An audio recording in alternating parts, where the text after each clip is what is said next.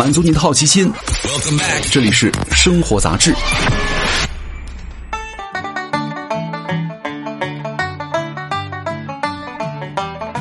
各位好，欢迎来到生活杂志，我是奥巴庆。今天来跟大家说一说解酒啊，吃什么解药能够快速的醒酒呢？对于那些经常出去应酬喝酒的人呢？醒酒糖、解酒药在圈子里非常流行，甚至成为了很多人随身携带的救命稻草。但是世界上真的有喝前两粒酒场不惧，酒后十分钟化酒为水的药物吗？解酒药到底靠不靠谱呢？一切啊，还要从酒精的解毒过程开始说起。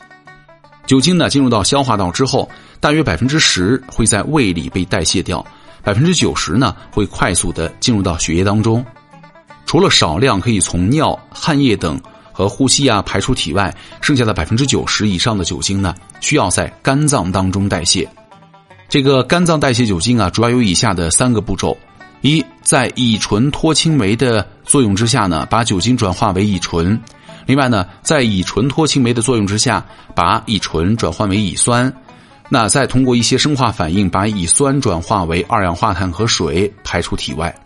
那对我们来说，如果不是喝的太多，上面的第一步可以很快完成。其实很多人是停在了第二步和第三步，因为不同的人体内呢，乙醛脱氢酶的含量是不一样的。这个乙醛脱氢酶相对缺乏的人呢，不能够把乙醛继续转换为乙酸，于是乙酸就会在你的体内蓄积。这个东西可比酒精毒多了，是一级的致癌物，是也可以导致毛细血管扩张，产生脸红、心悸、恶心等不适。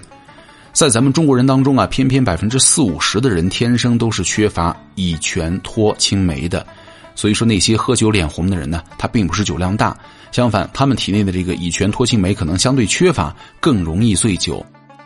乙醛脱氢酶啊，相对富足的人呢，就可以很快的把乙醛代谢为无毒的乙酸，分解为二氧化碳和水排出体外，这种人才是真正的酒量大，不容易醉。那么，如果摄入的酒精超过了肝脏的代谢能力，即便是你酒量再大，酒精的浓度在体内呢也会急剧升高，但是还是会醉啊。这样看来，要想防止醉酒，似乎只有两种途径：第一个，减少或者延缓酒精在人体的吸收。酒精分子很小，很容易通过肠壁进入到血管，化学性质啊相对稳定，不太可能与其他的物质结合沉淀来减少吸收。另外呢。延缓吸收倒是可以做到，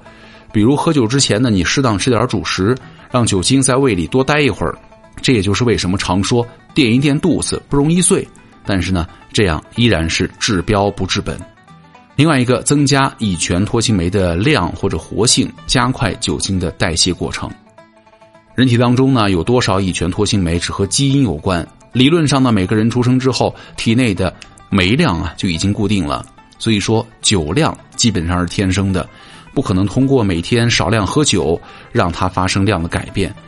那如果发明一种药专门补充肝脏的乙醛脱氢酶，是不是就能解酒了呀？不可能的哈，酶的本质是蛋白质，进入胃酸之后呢，会失去活性，分解成氨基酸。你口服的酶啊，根本不可能进到肝脏里。有人说，那每天喝点小酒，是不是可以让酒量得到部分的提高啊？因为你长期饮酒会使肝脏的另外一条解酒途径，就微粒体乙醇氧化系统的活性呢得到增强，在这个系统当中啊，起到关键作用的就是细胞色素 P 四五零。那这个酶呢，就是我们通常说的肝脏药物代谢酶，但是呢，它也是没办法完全将乙醛转化为乙酸啊。就像班里打扫卫生，你只是帮劳动委员扫了扫地，却不去倒垃圾，有什么用啊？而且代谢酒精并不只是肝酶的什么正职工作，它偶尔客串一下呢，解酒能力还是很有限的。所以说，长期喝酒能练出来的酒量也非常有限。那既然他们都是天生决定的，能不能提高他们的活性来解酒呢？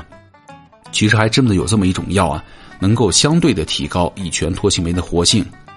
研究发现，一个叫做美他多辛啊，是乙醛脱氢酶的激活剂。它可以，比如说抗击啊、慢性酒精中毒引起的一些活性下降，它能够快速的促进这些东西啊经过尿液排出体外。